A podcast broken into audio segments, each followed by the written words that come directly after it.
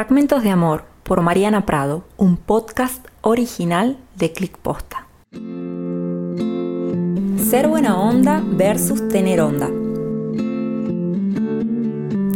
La delgada línea entre ser buena onda y tener onda con alguien puede confluir en una interesante obra de teatro. Seguramente muchas veces estuvieron ante la duda de saber si alguien era simplemente buena onda, es decir, si solo estaba siendo gentil, o si por el contrario les estaba tirando onda.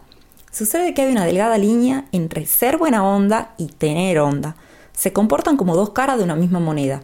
La onda se transmite de manera especial a las personas que encienden esa chispa en nosotros, estableciendo cierto tipo de conexión. Sin embargo, hay veces que se interpreta de manera errónea. Uno quizás sea buena onda y la otra persona percibe que la simpatía es una señal de que tenemos otro interés. A mí me pasa seguido. Por lo general, Suelo ser buena onda con la gente, lo que no quiere decir que ande coqueteando con cualquiera, sino que me refiero a ser simpática, sociable, es decir, ofrecer una sonrisa y un saludo. A veces también hablo un poco de más y puedo hacerle un resumen de mi vida en cinco minutos a un desconocido. Y al parecer eso es suficiente para que la otra persona perciba mi buena onda como señal de tirar onda.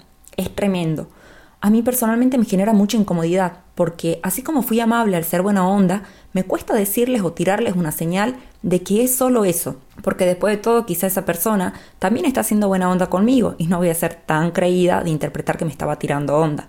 Por ejemplo, un día, mientras un técnico reparaba mi computadora, yo le explicaba que estaba muy nerviosa porque la necesitaba con urgencia para terminar un trabajo que debía presentar al día siguiente. Le mostró cierta empatía, y para tratar de amenizar la espera, comenzamos a entablar un diálogo hasta que en un momento me preguntó si me gustaba el teatro. Mi respuesta afirmativa hizo que termine invitándome a ver una obra de una amiga suya. No tuve escapatoria, porque mientras pensaba qué excusa decirle, él ya estaba sacando las entradas online. Y por esas cosas de la vida, que uno no aprendió a decir que no a tiempo, terminé yendo a ver una función con alguien solo por ser buena onda, y creyendo que me había invitado con la misma buena onda. La delgada línea entre ser buena onda y tirar onda dificulta la interpretación de los mensajes. Y como no podemos saber o predecir las repercusiones de nuestros actos, simplemente sigamos vibrando alto y tirando buena onda a la vida. Después de todo, la obra fue muy buena onda. Idea original, redacción y voz por Mariana Prado. Cada viernes, nuevos episodios.